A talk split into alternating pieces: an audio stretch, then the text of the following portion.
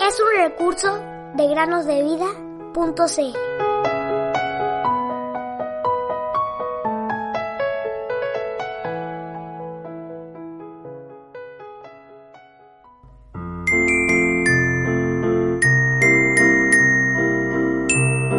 El Señor tu Dios será tu luz perpetua y tu Dios será tu gloria. Isaías 60, 19.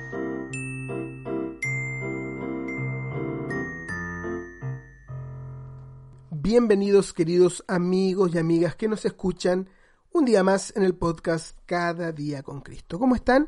Esperamos de todo corazón que este día sea lleno de bendiciones en el Señor. La historia del día de hoy se llama Detrás del cuadro y dice así. Uno de mis amigos pasaba por la puerta de una casa donde se venden artesanías y observó que mucha gente estaba reunida allí. Entonces sintió curiosidad y se acercó para mirar qué era lo que los atraía. Allí vio a un hombre que sostenía un gran cuadro y buscaba la posición adecuada para que cada una de las personas presentes pudiera examinar la pintura bajo la luz más favorable. Cuando finalmente halló la mejor posición para exhibirla, el vendedor se ubicó detrás del cuadro, dio explicaciones e hizo observaciones sin que nadie lo viera a él. El hombre decía, miren la parte derecha de la pintura, ahora miren al otro lado.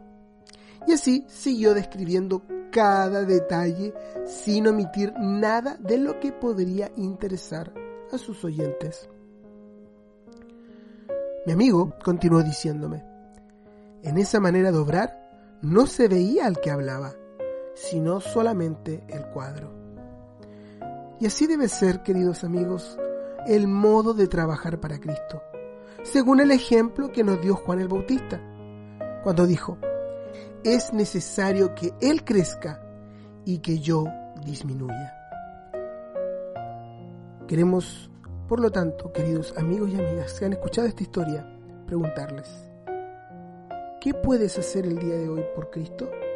Es necesario que Él crezca, pero que tú disminuyas. Que esta historia acerca de este cuadro pueda dejarnos grandes enseñanzas de cómo al anunciar al Señor Jesús, al mostrarle a los demás quién es Él, nosotros no nos debemos ver, solamente debe brillar la bendita persona del Señor Jesús.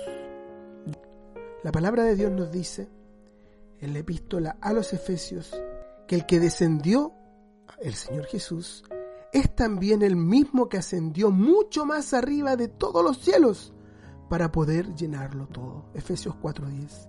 Si Él ha subido para llenarlo todo, no ha de llenar también nuestra vida. ¿Y no es digno de que solamente Él se vea y nosotros no nos veamos? Que podamos así seguir el ejemplo de Juan el Bautista, seguir el ejemplo de este hombre detrás del cuadro y entonces mostrarle a los demás la grandeza del Señor Jesús. Quiere Jesús que yo brille